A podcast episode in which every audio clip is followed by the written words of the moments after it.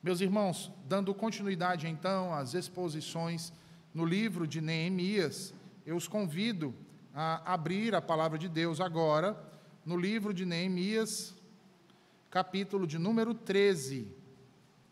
Neemias 13.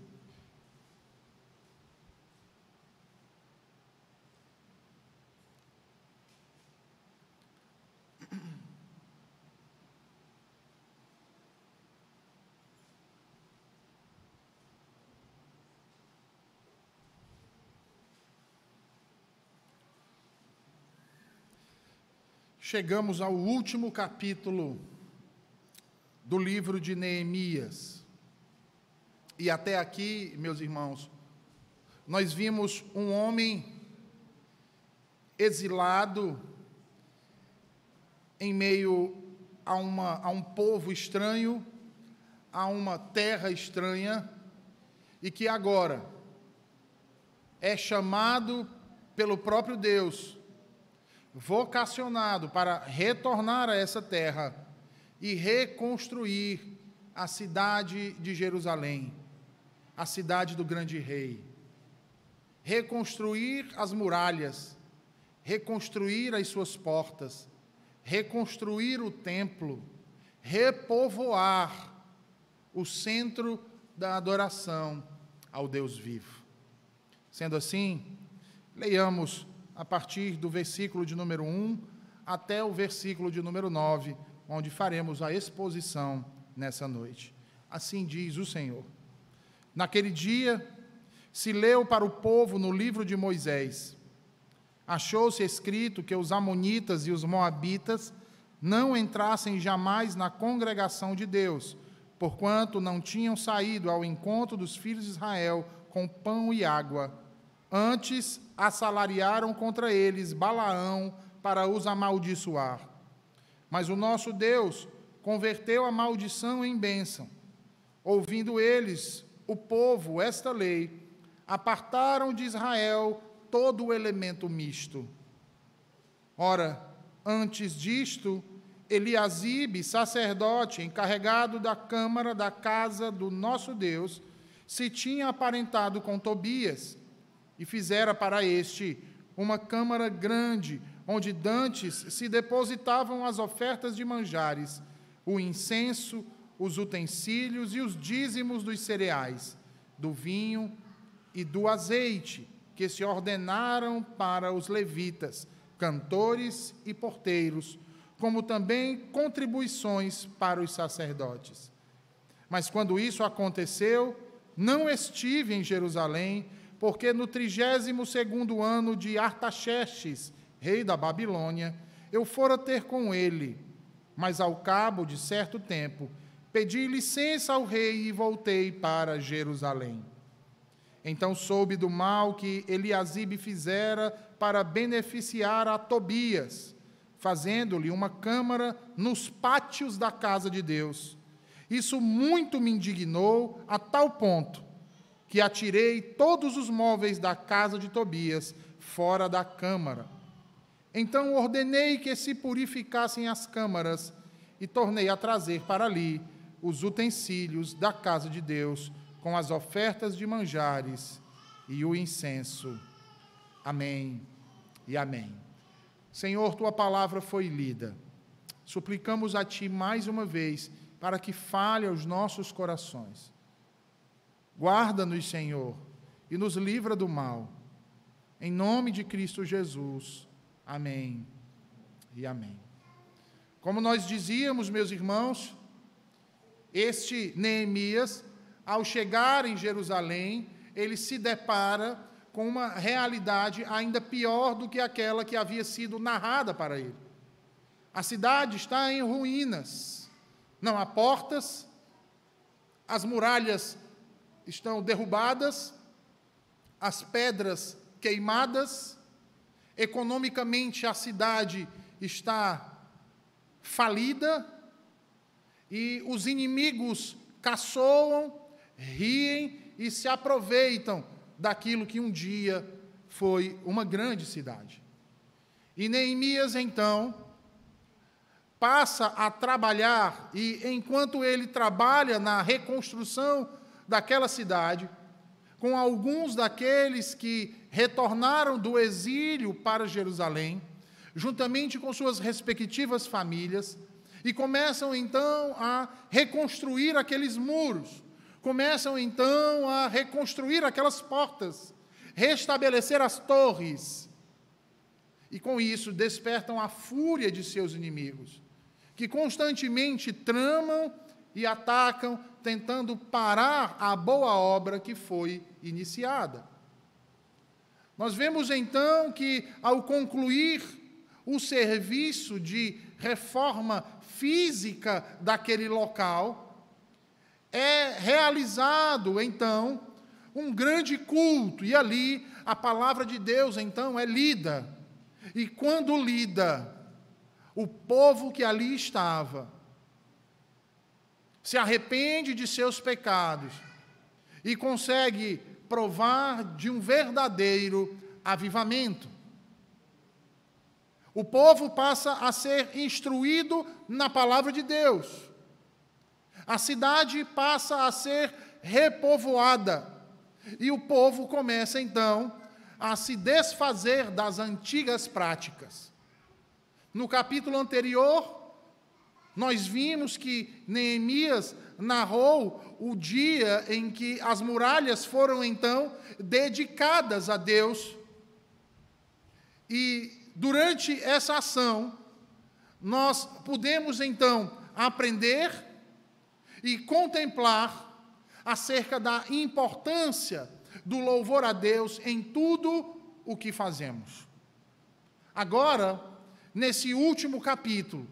Neemias então registra as últimas reformas que teve de realizar, as últimas ações que necessitou tomar, inclusive no momento em que, para cumprir a promessa que havia feito ao rei da Babilônia, de retornar à Babilônia, retorna à cidade de Jerusalém para resolver de uma vez por todas um problema que era crítico.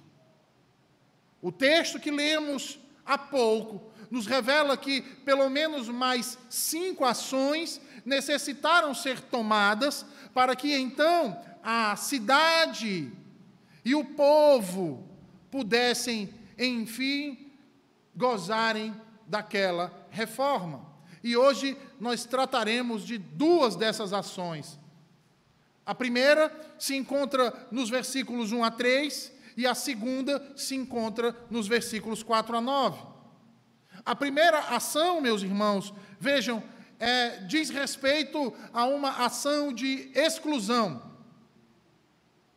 A exclusão ou a separação do povo de Deus de quem não era povo de Deus. Veja aí na leitura novamente dos versículos 1 a 3. Neemias diz assim: Naquele dia se leu para o povo no livro de Moisés.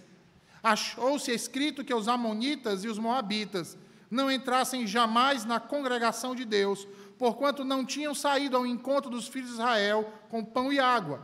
Antes, assalariaram contra eles Balaão para os amaldiçoar. Mas o nosso Deus converteu a maldição em bênção.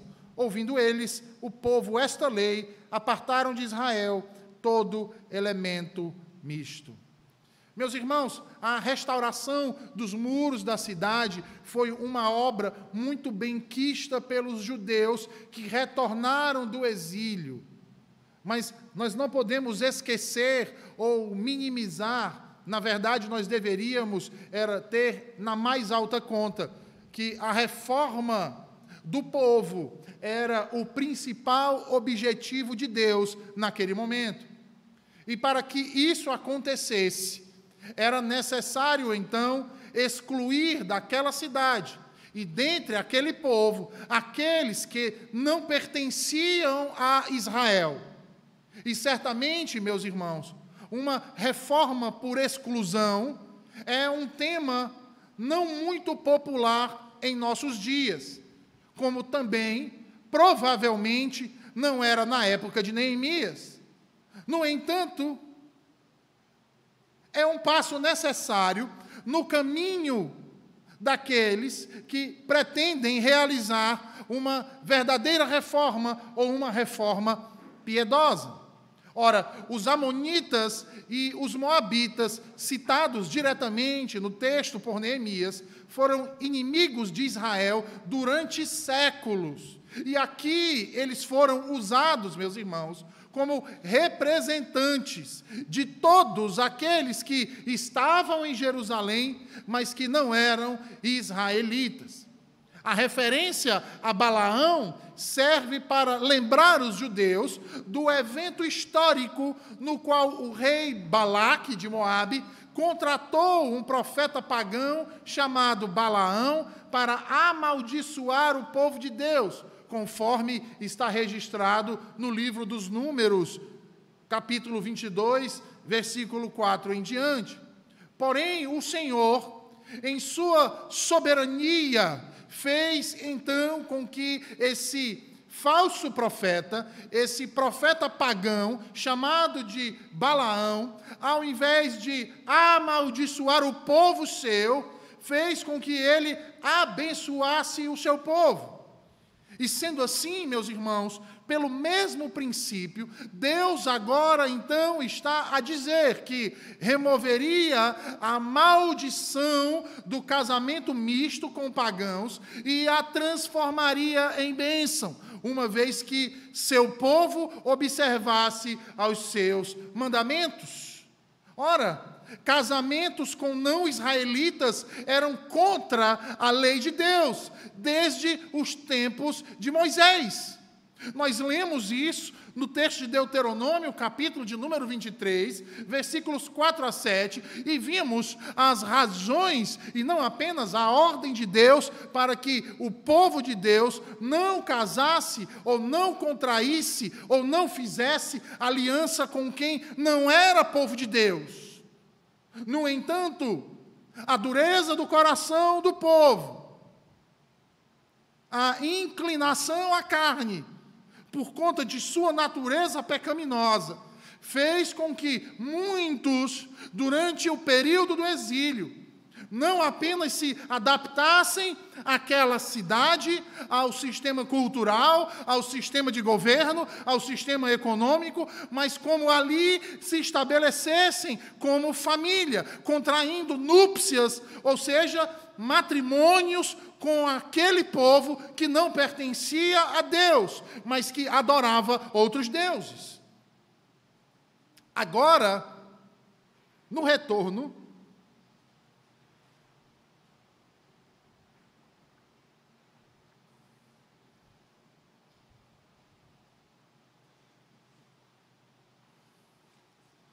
Agora, no retorno,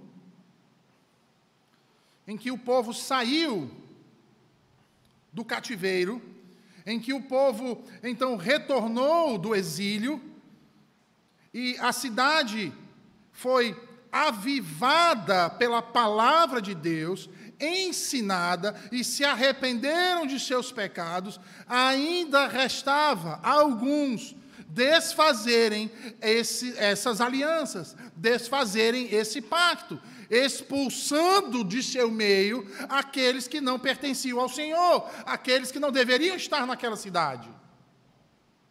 Dessa forma, então, Neemias expulsou de Israel toda miscigenação, em especial Moabitas e Amonitas, como nós vimos aí narrado nos versículos 1 a 3. E o que isso quer dizer, meus irmãos? Ora, Deus instituiu o matrimônio, meus irmãos, com vistas em quatro coisas. A primeira, o mútuo auxílio entre marido e mulher. A segunda, o aumento da raça humana por uma descendência legítima. Terceiro, estabelecer uma semente santa. E quarto, impedir a impureza. É dever dos cristãos, meus irmãos, como declara a nossa confissão de fé, casarem-se somente no Senhor. Os que professam a verdadeira religião reformada não podem, não devem casar-se com infiéis, com papistas ou outros idólatras. Nem devem os homens piedosos prender-se a um jugo desigual, casando-se com aqueles que são notoriamente ímpios em suas vidas, ou com aqueles que mantêm condenáveis heresias. Nós devemos, irmãos, é expurgar de nossas vidas tudo aquilo que é contrário ao nosso Deus e não nos associar a elas. Nós não fomos chamados do mundo para permanecer no mundo. Eu vou melhorar. Nós não fomos tirados da lama para sermos colocados na lama novamente. Entendem, irmãos? Nós fomos tirados de um tremedal de lama, lavados, polidos e vestidos para viver de maneira diferente que outrora. Não dá para eu dizer que sigo a Cristo se eu mantenho as práticas de quando eu não seguia.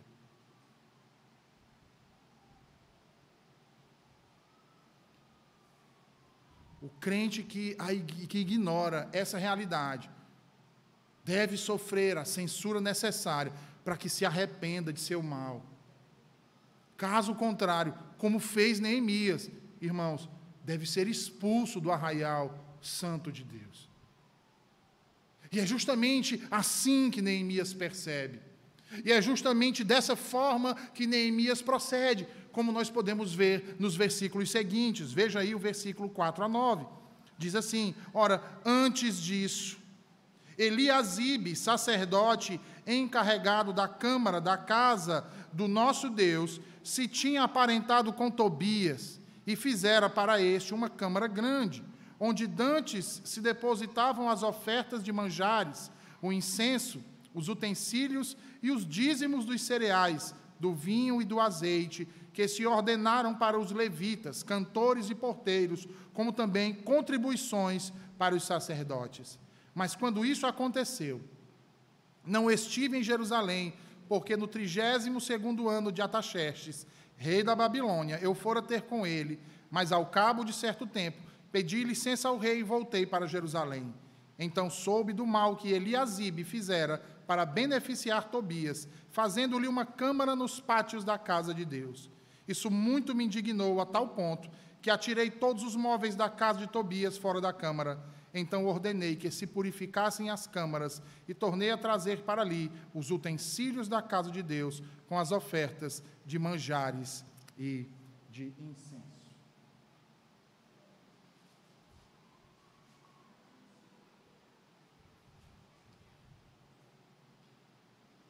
Meus irmãos, nós não sabemos o que de fato motivou o retorno de Neemias ao palácio do rei Ataxerxes.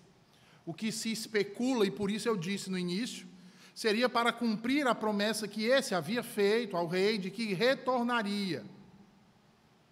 Mas somos informados agora que, enquanto ele esteve no palácio de Suzã, algumas coisas impróprias começaram a acontecer novamente na cidade de Jerusalém. Na ausência de seu líder, o povo começou a praticar novamente infâmias diante de Deus. Eliasibe, o sumo sacerdote, permite então que Tobias, um não israelita, vivesse em uma câmara do templo que estava destinada a ser um depósito. Uma câmara, meus irmãos, é como uma grande sala. E o sumo sacerdote, que deveria zelar pelo templo, que deveria, deveria zelar pela palavra de Deus, que deveria cuidar do culto, ter cuidado pelo culto, pela adoração e pelos sacrifícios, não apenas deturpa, como profana, colocando um não israelita, colocando um pagão, colocando um perseguidor, colocando um mentiroso, colocando um farsante para habitar dentro do templo de Deus. Ora, se nós bem lembrarmos, o templo de Salomão foi projetado com armazéns que eram utilizados para o recolhimento das contribuições, dos dízimos e das ofertas. Não foi construído para se tornar um local de residência. É por isso que, quando Neemias sabe disso, a reação que ele tem é de ira e de imediata resposta. Neemias fica profundamente irado, e em sua ira, ele então é levado a purificar e restaurar a integridade do templo. E é interessante, porque Neemias, essa atitude de Neemias, ao saber o que se passava no templo, que era chamada de casa de Deus. No primeiro século, um jovem galileu também faz o mesmo. Quando ele chega e com Azorrague expulsa os vendilhões do templo. Irado pelo que estavam fazer ali, naquele lugar. Um erudito, Olian, afirma que a ordem de Neemias para que a câmara fosse purificada sugere que ele a considerava ritualmente imunda. E a fonte dessa imundície tinha um nome: Tobias, o Amonita. Ele e os pertences de sua casa. Os utensílios domésticos, ritualmente imundos de Tobias, foram jogados fora e substituídos pelos utensílios do templo. Provavelmente, os mesmos tomados durante a pilhagem de Jerusalém por Nabucodonosor e utilizados por Belsazar durante a festa descrita em Daniel 5. A substituição dos utensílios, meus irmãos, ocorreu somente depois de as câmaras terem sido cerimonialmente purificadas, como exigido pela lei. E é interessante, porque o autor aos Hebreus diz que Jesus Cristo, também com seu sangue, ao ser elevado aos céus, purificou os utensílios do tabernáculo celeste, para que nós pudéssemos ousadamente adentrar. Meus irmãos, Tobias nutria o mesmo ódio de seu povo para com Israel no passado. No entanto, a narrativa não está aqui a enfatizar o ódio dos Amonitas e Moabitas, mas a mostrar a forma aviltante com que Eliasibe, o sumo sacerdote, levou um ímpio a tornar-se um hóspede nos pátios do templo da casa de Deus. E por que ele fez isso, irmãos? Ora, o versículo 4 nos diz: Eliasibe era aliado de Tobias. Inicialmente por conta de um casamento. Posteriormente, por causa da amizade que surgiu desse casamento. Afinal de contas, seu neto havia se casado com a filha de Sambalate, um outro perseguidor que os irmãos vão lembrar do início de quando Neemias começou a obra de reconstrução dos muros em Jerusalém. Provavelmente mais alguém de sua família tinha se casado com alguém da família de Tobias. E aí você consegue imaginar isso? O próprio sumo sacerdote indo de encontro à lei de Deus, quebrando a lei do Senhor, profanando o templo. Veja, o sumo sacerdote achava que essa aliança era uma honra para a sua família. E se sentia muito orgulhoso dela. Como diz Matthew Henry, embora fosse na verdade a sua maior desgraça, e razão suficiente para envergonhar-se. Por que ele deveria se envergonhar? Porque está, meus irmãos, escrito expressamente na lei que o sumo sacerdote deveria casar com alguém de seu povo para não profanar a sua semente.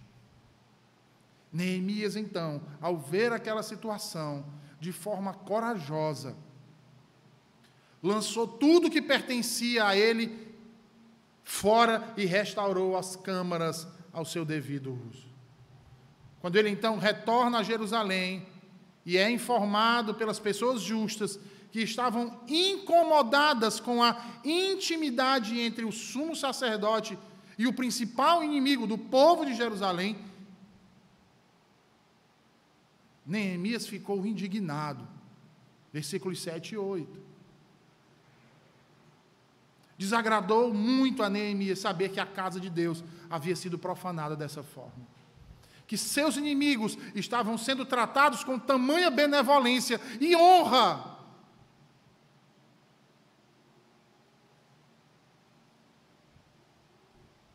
Que foi como uma punhalada em suas costas.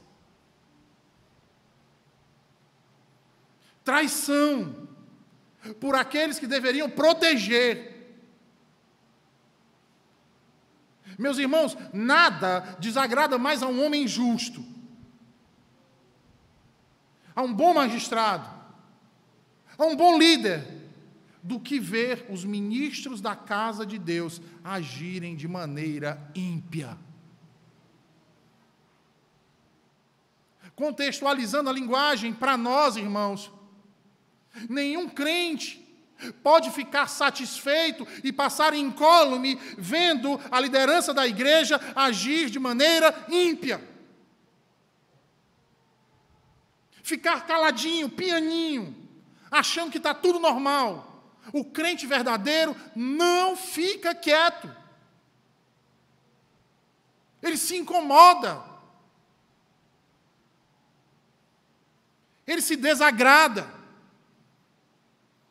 ao ver o que os ministros da casa de Deus estão fazendo com o povo de Deus, com a sua palavra, mentindo, distorcendo. Infelizmente, temos muitos ministros em nossos dias agindo semelhantemente a, Eli, Eliasibe.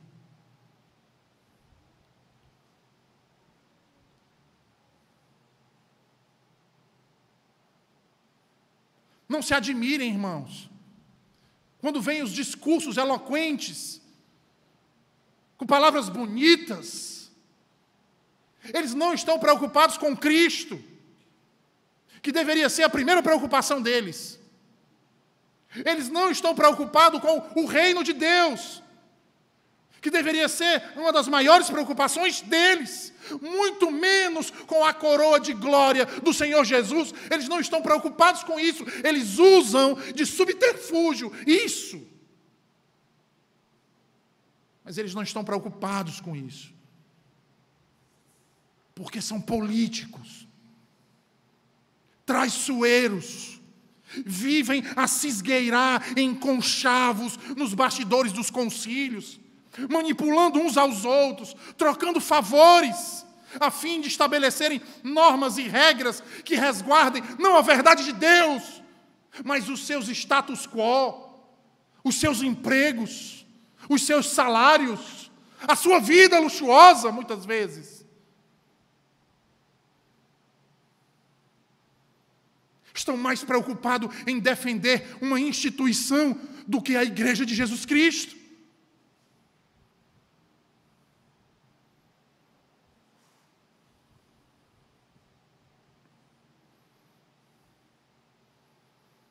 E eu afirmo, irmão, nossa, nossa igreja vive como uma igreja romana.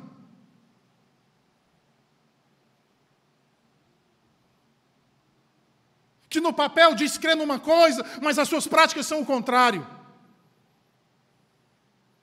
Que se alinham politicamente para se ajustar e tá bom para todo mundo.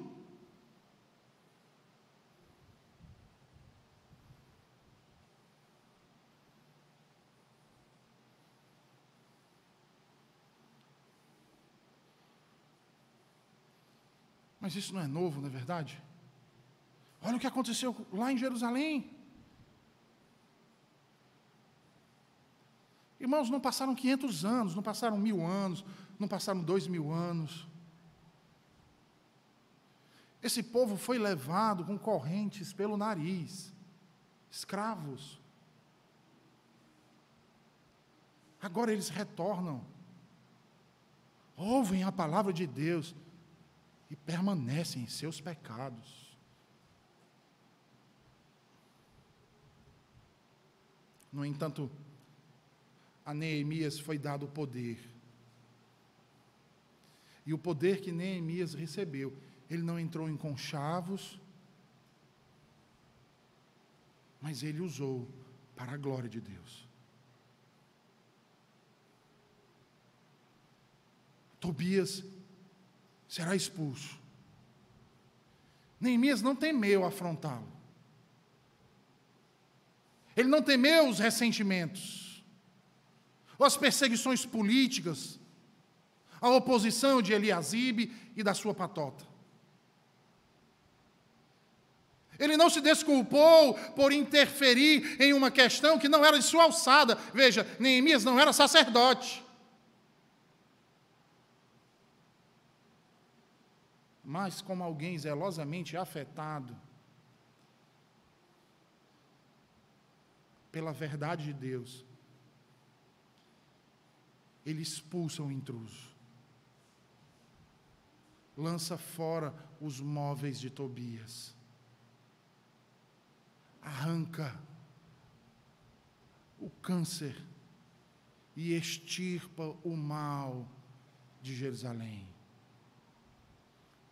E aí perceba o detalhe, irmãos. Neemias não se utilizou dos móveis de Tobias para si próprio. Ele não apenas expulsou ele, ele lançou fora todos os utensílios dele. Para que Tobias, que provavelmente estava ausente, quando voltasse, encontrasse a câmara vazia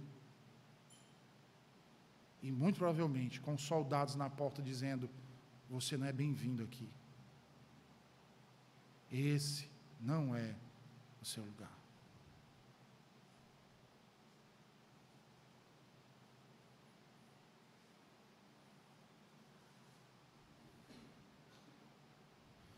De forma semelhante, meus irmãos, nosso Senhor Jesus Cristo também purificou o templo, para que a casa de oração não fosse convertido em um covil de ladrões. Mateus 21, 13, lembram? E da mesma forma, aqueles que estão dispostos a expulsar o pecado do seu coração, esses templos vivos precisam lançar fora não apenas os nomes, não apenas os ídolos, mas tudo aquilo que os acompanha despojando-se de todas as coisas que são alimento e combustível de desejos ímpios e malignos de nossa carne. Isso, de fato, é mortificar os desejos da carne. Não temam, irmãos, de expulsar dos seus corações velhos fermentos. Não temam, irmãos, de expulsar dos seus corações os falsos deuses, os utensílios de Satanás. Pois assim como aquela sala ficou vazia e Deus posteriormente a encheu novamente, a sala vazia de nossos corações não permanecerá vazia, mas será completamente robustecida pela graça e pela misericórdia de Cristo Jesus. Veja que no lugar onde habitou a malignidade e a oposição a Deus e ao seu povo por Tobias, expulso e limpo o lugar, foi novamente habitado pelos utensílios da casa de Deus, colocados no seu devido lugar. E da mesma forma, Deus também há de agir assim nos nossos corações. Mas para que isso aconteça, meus queridos irmãos, é necessário que as câmaras primeiras estejam limpas. E após terem sido limpas, elas precisam ser borrifadas com a água da purificação. E a água dessa purificação para nós não é outra senão o sangue do Cordeiro vertido na cruz do Calvário, que nos lava e nos redime do pecado. Meus irmãos, tal qual sucedeu com Neemias, assim também sucede conosco. Quando o pecado é lançado fora do coração pelo arrependimento, precisamos deixar que o sangue de Cristo seja aplicado nele pela fé. E então seja suprido com as graças do Espírito de Deus para toda boa obra. Façamos isso hoje. Nos arrependamos de nossos pecados e expulsemos, nos separemos e expulsemos aquilo que não pertence ao Senhor do nosso coração para que ele seja cheio daquilo que o glorifica, daquilo que nos fortalece e que nos identifica como verdadeiros filhos de Deus, que é o amor de Jesus Cristo, que é o seu Evangelho. Que o Senhor tenha misericórdia de nós, meus irmãos, e aplique a palavra de hoje e sempre nos nossos corações. Vamos orar? Senhor Deus, obrigado por tua palavra nesse dia. Obrigado por nos mostrar a necessidade, Senhor, do arrependimento e da pureza em nossos corações, para o louvor e a glória do teu santo nome. Não, Senhor, não não queremos ser puros aos teus olhos em busca de algum favor teu, Senhor, porque sabemos que não somos dignos. Mas em nossa indignidade é que podemos enxergar, através de nossa pobreza espiritual, e através da humilhação, Senhor, o quão glorioso tu és e quão maravilhosa é a tua graça. Alimenta-nos, Senhor, cada vez mais com a tua palavra. Enche o nosso coração com o teu amor, para que sirvamos a ti e vivamos neste mundo como verdadeiros filhos teus. Para a glória do teu santo nome. Em nome de Jesus é que te oramos. Amém e amém.